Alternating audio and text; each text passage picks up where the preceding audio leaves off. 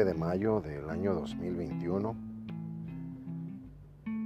Le damos la más cordial de las bienvenidas a este podcast de los chuladitos, en el que pues le tenemos varias noticias.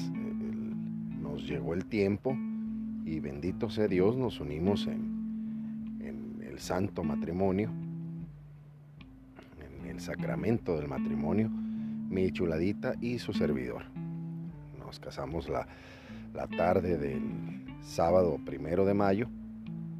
Y pues ya se imaginarán que para esas alturas pues teníamos eh, algunos pendientes encima y visitas que atender y, pues desgraciadamente no pudimos generar contenido que al respecto después de haber pasado una bella luna de miel en la costa de Ensenada. Empezamos aquí en Mexicali con una pequeña recepción para las personas más allegadas y que tuvieron un, un, gran sacrificio en trasladarse, en estar atentos al pendiente, celebrar el, hecho de, de, la unión en la Eucaristía de sus servidores, los chuladitos. Y por lo tanto no habíamos podido generar contenido. Ya hace algunos días que llegamos de, de ese, ese encuentro solitos Y esta noche de domingo nos hemos tomado el tiempo, el espacio para poderle generar algo de contenido. Ya formamos el matrimonio Molina Manso, la nueva familia, en la cual nuestro queridísimo, excelentísimo señor obispo nos ha mandado en, en misiones públicamente. Así como nuestro Señor mandó a que se evangelizara el universo. Así nos mandó el, señor obispo este día, refiriéndose de una manera muy bella con su servidor y, con mi señora esposa, amada esposa, mi chuladita de mi corazón, que le mando un, abrazo, un beso enorme. Está ahorita atendiendo sus situaciones en Heber, California con los niños, unas situaciones muy muy importantes y además ahí le va a tocar el festejo el Día de las Madres, muy, muy el estilo gabacho. Y también le estamos dando la bienvenida a través de esta, esta nueva creación de contenido a las Filipinas. Muy contento su servidor de que se escucha por allá y estuve revisando los, los audios que llegan a todos ustedes y desgraciadamente en el país de la India nos dejaron de escuchar algunos, eh, algunos asiduos escuchas que teníamos. Esperemos que no hayan caído en, la enfermedad. Son algunos pocos que nos han dejado de, escuchar. Y rezamos profundamente por, por que pase pronto y tengan los, los cuidados prudentes ante esta, esta epidemia tan salvaje que, que nos afronta, así con toda nuestra ciencia y toda la tecnología nos, nos afronta. Así que mandamos un gran saludo en bienvenida a las Filipinas, un, un, abrazo, rascada de bigote y todo. Y en la India pues les deseamos pronta recuperación a lo que están pasando. Vemos a través de las noticias, vemos situaciones muy delicadas y por lo tanto nos, nos unimos en oración, que es lo más poderoso que puede haber, incluso más fuerte que si estuviéramos ahí. Tratamos de permanecer en gracia y, hacer oración tanto por ustedes como por nosotros. Y habiendo tomado esos tres inicios, al respecto de lo que vivió su servidor en la en la Eucaristía de, nuestro sacramento del matrimonio. Eh, fueron situaciones muy bellas, probablemente eh, él haga un recuento en, un capítulo y explicarle lo, bello que viví, lo, lindo que, se sintió, eh, lo, alcanzamos a estar en plena conciencia, no nos dejamos atrapar por los sentimientos y por las emociones y de verdad que eh, fueron cosas muy hermosas que en, algunos capítulos más adelante seguramente les, les explicaré con mucho gusto, les voy a, compartir las eh, vivencias tan lindas del matrimonio de, de, su servidor con mi chuladita. Y al respecto del último capítulo que nos habíamos quedado pendientes, quedamos que íbamos a, a darle una repasadita al Génesis y al Salmo 23. Para poder entrar en el Salmo 23, pues tenemos que darle una repasadita al Salmo 22. Si usted me pregunta que si de cuál Biblia me estoy basando, con mucho gusto voy a tomar el, el inicio para informarle a usted que es la Biblia, texto íntegro traducido del hebreo y del griego, una edición revisada de editorial Verbo Divino. Así que pues estamos leyendo la Biblia católica y esta Biblia trae el permiso, lo estamos viendo ahorita, para ser impreso y si usted tuviera el modo de acceder a la Biblia, le reitero, la Biblia católica, le invito a, que visite usted el sitio de catholic.net. Catholic se escribe con TH, así catholic.net.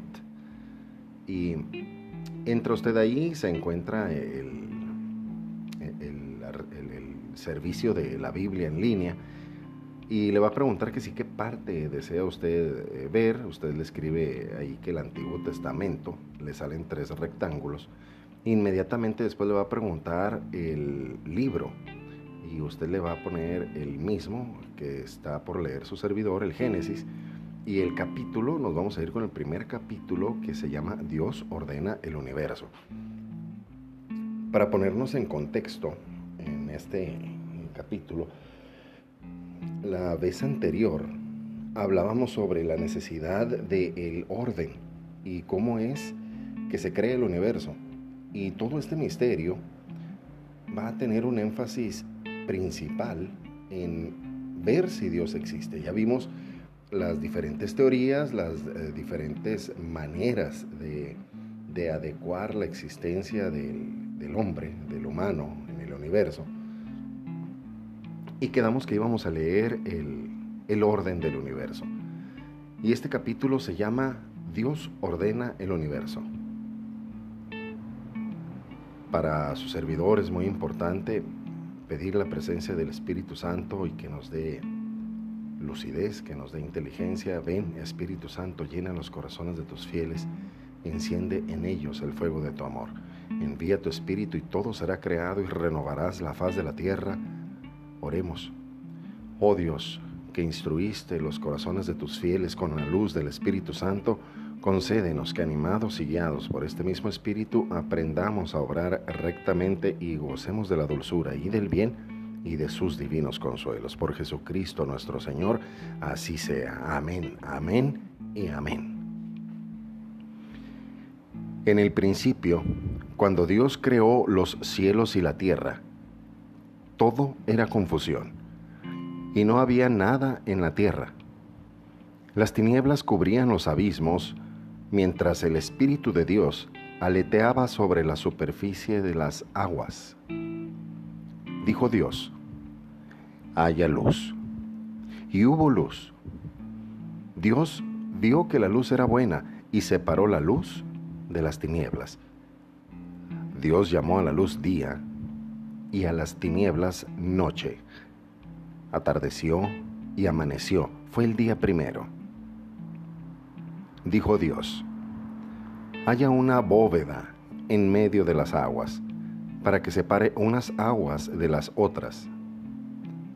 Hizo Dios entonces como una bóveda, y separó unas aguas de las otras, las que estaban por encima del firmamento, de las que estaban por debajo de él, y así sucedió. Dios llamó a esta bóveda cielo, y atardeció y amaneció. Fue el día segundo. Dijo Dios, júntense las aguas de debajo de los cielos en un solo depósito, y aparezca el suelo seco. Y así fue. Dios llamó al suelo seco tierra y el depósito de las aguas mares. Y vio Dios que esto era bueno. Dijo Dios, produzca la tierra hierba, plantas que den semilla y árboles frutales que por toda la tierra den fruto con su semilla dentro, cada uno según su especie. Y así fue.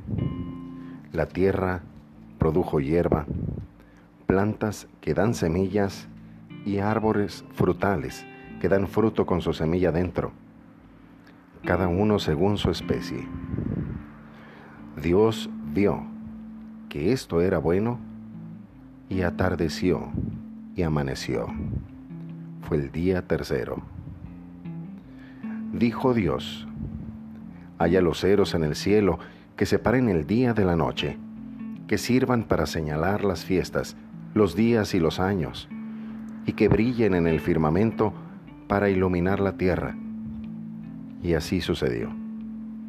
E hizo Dios los dos grandes luceros, el lucero mayor para regir el día, el lucero menor para regir la noche, e hizo también las estrellas. Dios los colocó en lo alto de los cielos para iluminar la tierra para regir el día y la noche y separar la luz de las tinieblas. Y vio Dios que esto era bueno. Y atardeció y amaneció. Fue el día cuarto. Dijo Dios, llénense las aguas de seres vivientes y revoloteen aves sobre la tierra y bajo el firmamento.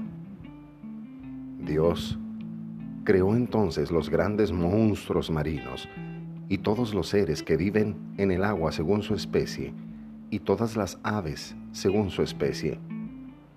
Y vio Dios que todo ello era bueno. Los bendijo Dios, diciendo, crezcan, multiplíquense y llenen las aguas del mar, y multiplíquense asimismo las aves sobre la tierra y atardeció y amaneció. Fue el día quinto. Dijo Dios, produzca la tierra vivientes según su especie, animales del campo, reptiles y fieras. Y así fue. Dios hizo las distintas clases de animales salvajes según su especie, los animales del campo según sus especies y todos los reptiles de la tierra según sus especies. Y vio Dios que todo esto era bueno. Dijo Dios, hagamos al hombre a nuestra imagen y semejanza, que tenga autoridad sobre los peces del mar y sobre las aves del cielo, sobre los animales del campo, las fieras salvajes y los reptiles que se arrastran por el suelo. Y creó Dios al hombre a su imagen a imagen de Dios lo creó. Varón y mujer los creó. Dios los bendijo, diciéndoles, sean fecundos y multiplíquense, llenen la tierra y sométanla. Tengan autoridad sobre los peces del mar, sobre las aves del cielo y sobre todo ser viviente que se mueve sobre la tierra. Dijo Dios, hoy les entrego para que se alimenten toda clase de plantas con semillas que hay sobre la tierra y toda clase de árboles frutales, a los animales salvajes, a las aves del cielo y a todos los seres vivientes que se mueven sobre la tierra. Les doy pasto verde para que coman. Y así fue.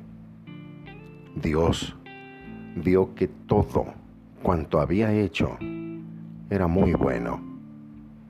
Y atardeció y amaneció. Fue el día sexto. Así estuvieron terminados el cielo, la tierra y todo lo que hay en ellos. El día séptimo, Dios tuvo terminado su trabajo y descansó en ese día de todo lo que había hecho. bendijo Dios el séptimo día y lo hizo santo, porque ese día descansó de sus trabajos después de toda esta creación que había hecho. Aquí viene la continuación, después de creados el cielo y la tierra. Así finaliza el primer capítulo de el libro del Génesis del Antiguo Testamento.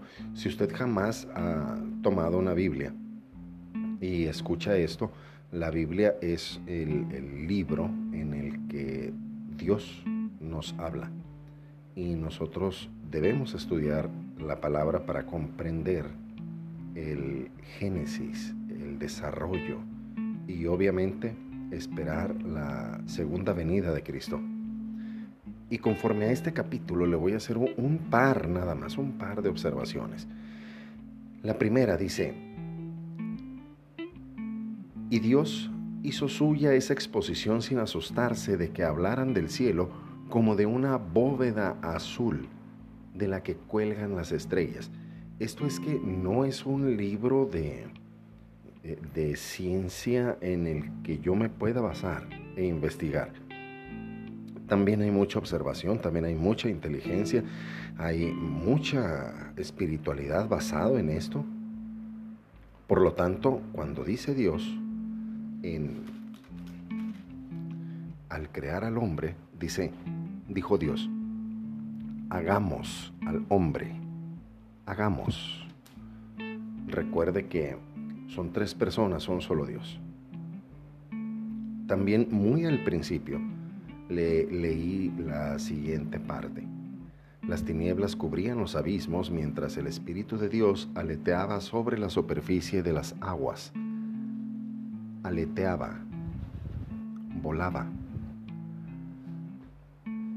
Entonces eso le puede dar una idea sobre eh, al referirse Dios a sí mismo como quien crea esto. Un orden. Primeramente, el orden para ver.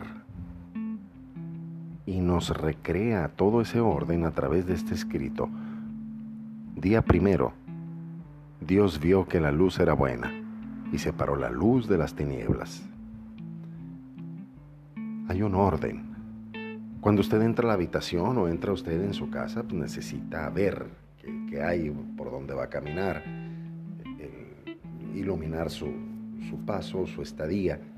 Entonces usted necesita un orden. Y ese orden nos lo marca de una manera muy lógica, de, de manera inteligente. Y me imagino que ahorita debe estar usted pensando, ¿y quién lo escribió? Con mucho gusto le voy a dar la, información nos vamos con la segunda observación. Este libro de la Biblia tiene observaciones propias eh, ya en su edición y en una de ellas habla de lo que su servidor le habló con, con las teorías chinas, con las cosmogonías, es decir, sus relatos sobre el origen del mundo y también la Biblia tuvo los suyos y este es el más importante. Pero la Biblia tiene mucho más que decir y lo dice allí, donde muchos no lo buscan, en el Nuevo Testamento. Habrá que esperar la venida de Cristo para que se revele el misterio de Dios creador. Entonces, a final de cuentas, tenemos que esperar para que nos expliquen el misterio, porque no todo está detallado aquí y ahí mismo lo dice. Para la pregunta que usted seguramente me va a decir, pues chuladito, ¿quién, escribió eso? ¿A quién le habló Dios? Con mucho gusto le respondo. La pregunta es, ¿quién escribió el Génesis? El pueblo de la Biblia se fue constituyendo poco a poco por la aglomeración de tribus nómadas que no sabían leer ni conocían la escritura. Llevaban consigo el recuerdo de sus antepasados y el recuerdo de signos o señales que Dios había realizado en su favor y sus tradiciones se transmitían oralmente. Al establecerse esas tribus en Palestina, poco a poco fueron creando una nueva cultura. En torno al rey de los escribas, iban fijando por escrito las leyes y las creencias del reino, Y así en el siglo X o X antes de Cristo, un escritor desconocido, comúnmente llamado el Yavista, se propuso redactar una historia del pueblo de Dios, mostrando cómo el plan de Dios se había desarrollado desde los orígenes hasta la monarquía gloriosa de David y de Salomón, en que según parecía se habían cumplido las promesas de Dios a Abraham. Puso por escrito este Yavista los recuerdos y leyendas referentes a Abraham y su familia que los israelitas se habían transmitido de padres a hijos. Para hablar de tiempos anteriores utilizó en parte la literatura de los babilonios y sus poemas referentes a la primera pareja y al diluvio, pero los transformó profundamente para que expresaran la visión del mundo que procedía de su fe. Este relato fue completado posteriormente con otras tradiciones, repitiéndose a veces los mismos hechos, que son fácilmente identificables porque nombran a Dios. En hebreo se escribe Elohim, mientras que el primer relato habla de Yahvé, el nombre revelado a Moisés. Por eso se habla de relatos eloístas y yavistas. Entonces usted me va a decir, pues chuladito, ahí está diciendo que es alguien a quien no conocían. Continúa esto. El siguiente capítulo se llama La obra de los sacerdotes. Esta primera obra, que data del tiempo de los reyes, no se ha conservado tal cual. En el siglo V, al conocer el pueblo judío la gran prueba de la destrucción del reino y del destierro de Babilonia, los sacerdotes añadieron muchos párrafos que en el texto ponemos en letra cursiva a ellos se debe en especial el poema de la creación en siete días con el que empieza el Génesis y en cierto sentido toda la Biblia, que por cierto les acabo de leer. En los momentos críticos que vivía Israel a raíz de la desaparición del reino del sur, junto con todas sus instituciones, la figura de Dios y la fe en él estaban seriamente en peligro de desaparecer, mientras que la religión de los nuevos amos del mundo amenaza con suplantar en la mente de los israelitas la religión y la fe yavista, pues hacían ver la debilidad y falsedad de Yahvé, incapaz de defender a su rey, su ciudad y su templo, lugar de habitación. Precisamente esto que acabo de leerles eh, es el primer fundamento. Si no fuera cierto, no trascendiera. Continúo con la lectura. Como reacción, un grupo de sacerdotes, siguiendo la enseñanza del profeta Ezequiel, se dio a la tarea de levantar al pueblo de sus ruinas. Comenzaron de nuevo a reflexionar sobre los orígenes del pueblo y la especial predilección de Dios con ellos, sobre la alianza con sus padres, sus promesas y su paciencia histórica. Trataban así de levantar los ánimos del resto creyente de Israel, transmitiéndoles la idea de la fidelidad de Dios que aunque castiga, no abandona. A esta época corresponde el sentido y mensaje que hay detrás no solo del libro del Génesis, sino de todo el Pentateuco en su configuración actual. Tras esta reordenación, los capítulos del 1 al 11 del Génesis hacen las veces de portada, de prólogo a la historia de los orígenes de Israel ubican en la historia del mundo el plan de Dios que quiere salvar a la humanidad y su fidelidad eterna frente a la infidelidad de los hombres, como aparece en la historia de la primera pareja y de las siguientes generaciones, que de allí ya no se los leí. Luego, la última observación que nos hace la misma Biblia se llama del Génesis al Apocalipsis. En la nota sobre la escritura, al final del libro, recordamos que la colección y el reconocimiento oficial de los 73 libros de la Biblia fueron en muchos casos fruto de circunstancias casuales. Sin embargo, la familiaridad con el libro sagrado nos enseña con el tiempo que, por ser la Biblia el sacramento de la palabra de Dios, no faltó la guía del Espíritu. La lectura cristiana del Génesis, tal como lo leyeron los apóstoles y los evangelistas, mostrará que el misterio de Cristo ya se expresaba en él.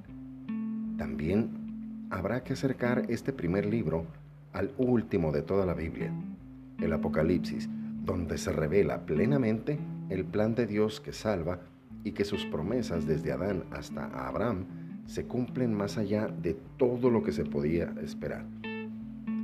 Entonces, mis muy queridos escuchas, habiendo recibido ya la, la idea del orden, tanto de la Biblia como de la escritura misma, vemos que es una tradición que se empezó a mantener para organizar el sentido del espíritu.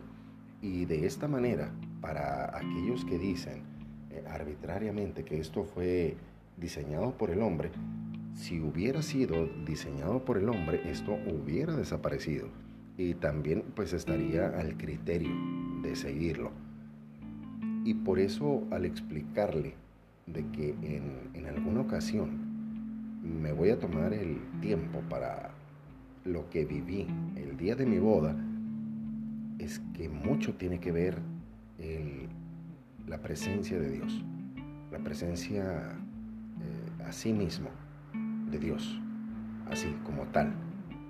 Y vamos a irnos redireccionando, sobre todo agendando, porque como ustedes acaban de dar cuenta, aquí se habla de que Dios produjo la tierra, produjo la hierba, y usted dice, pues sí, pues tú le crees, chuladito, porque está escrito, tú, tienes la, la bondad de creerle.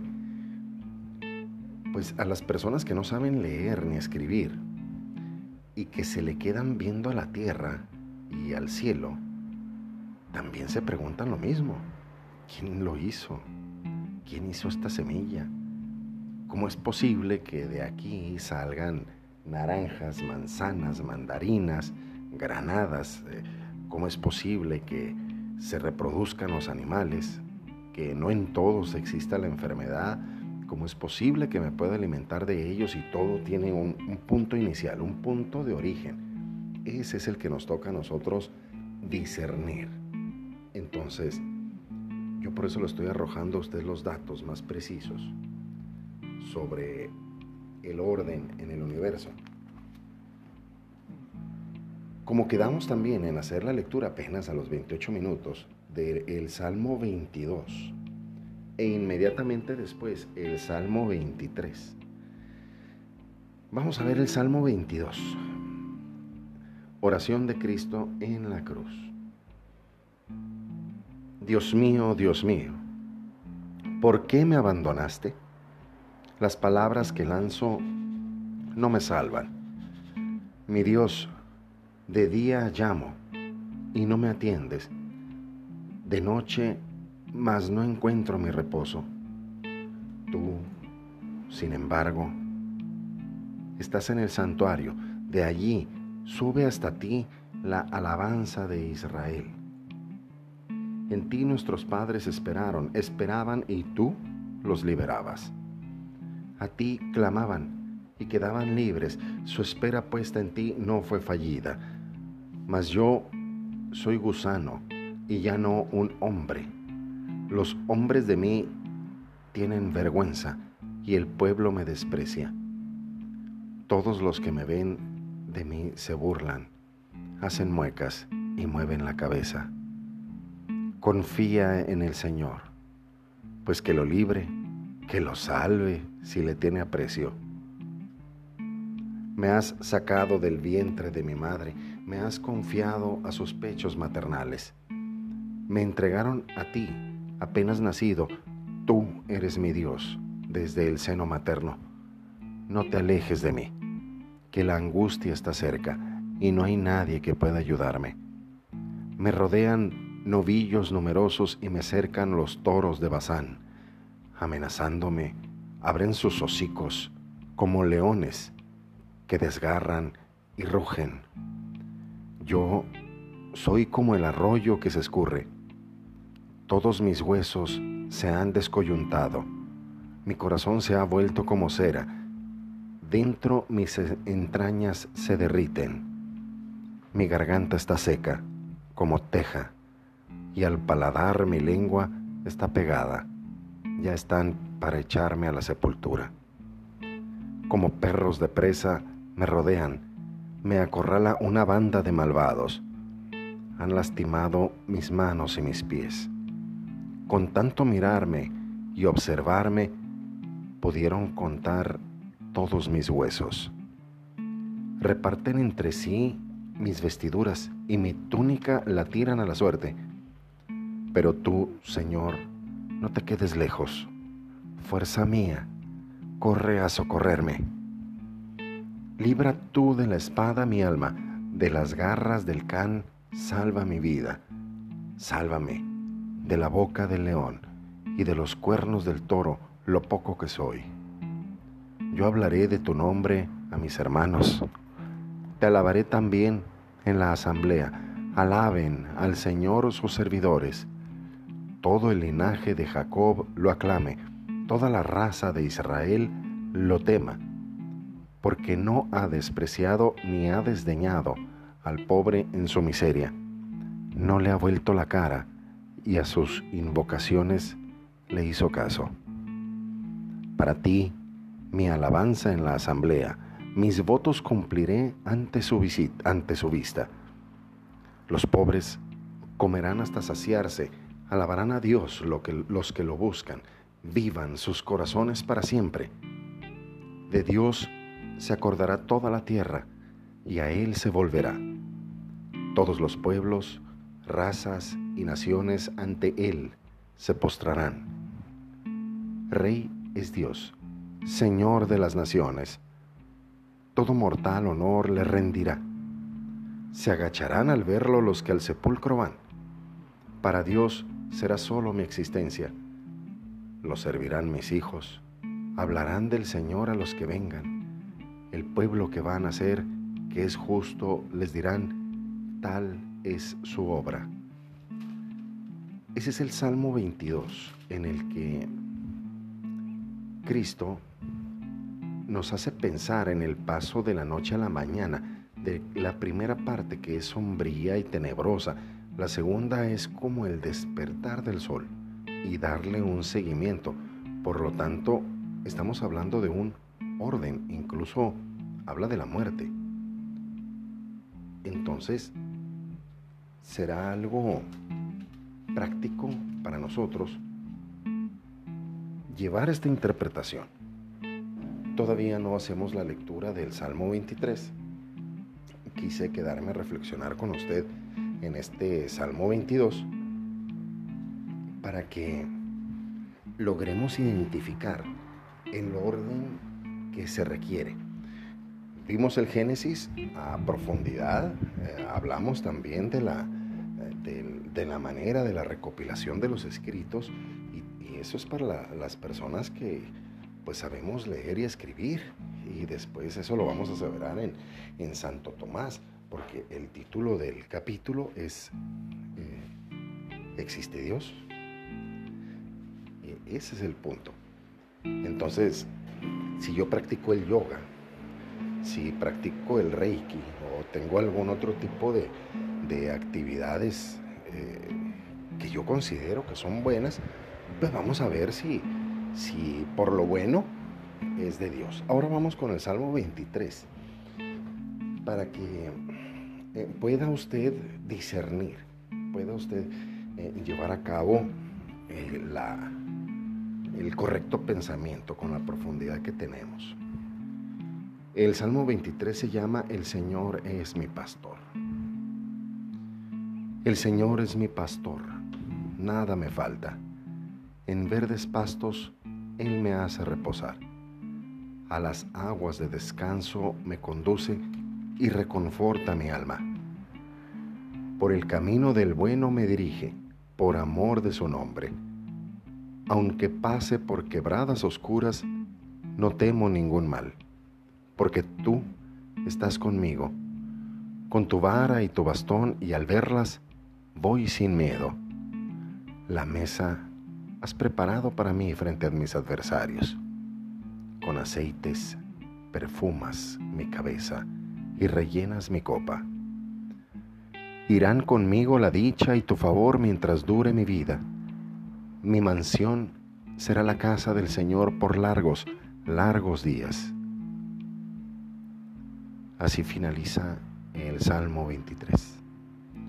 Y como tal, le hago énfasis en algo que me ha servido muchísimo, incluyendo en pesadillas o en vivencias raras, extrañas.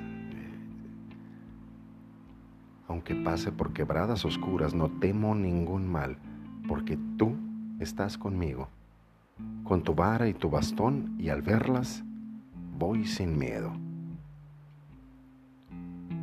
Es evidente que las ovejas son un, un ganado muy eh, sensible y como tal el Señor se define y por lo que a su servidor concierne, a las pruebas me remito.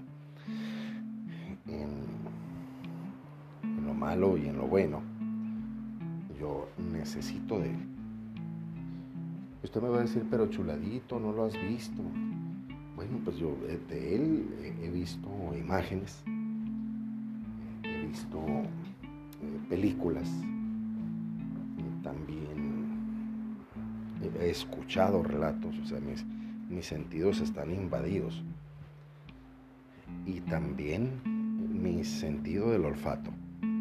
En alguna ocasión eh, recibí una, una buena eh, afirmación de que allí estaba. Era un día de mi cumpleaños y yo recibí esa demostración a través de de un aroma. Era un aroma a vino y después un aroma a rosas. Y podemos eh, ponerle alguna explicación hasta que eh, los escépticos y los ateos eh, me digan, es una casualidad, es una coincidencia. En mi caso yo traté de encontrarle que fuera una coincidencia y no la había.